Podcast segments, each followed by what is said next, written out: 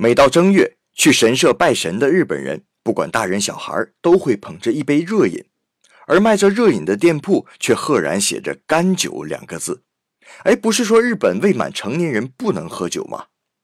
原来干酒啊有两种做法，一种是用糯米和米曲搅拌、加温发酵而成，这是不含酒精的；还有一种是用酒糟加入大量白糖和水，将酒精度数降到百分之一以下。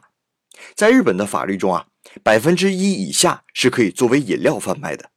所以干酒虽然名字中有个“酒”字，却不是酒。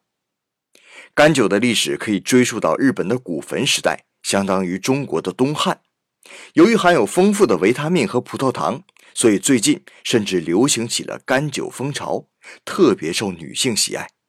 下次来日本的时候，买几瓶干酒尝一尝吧。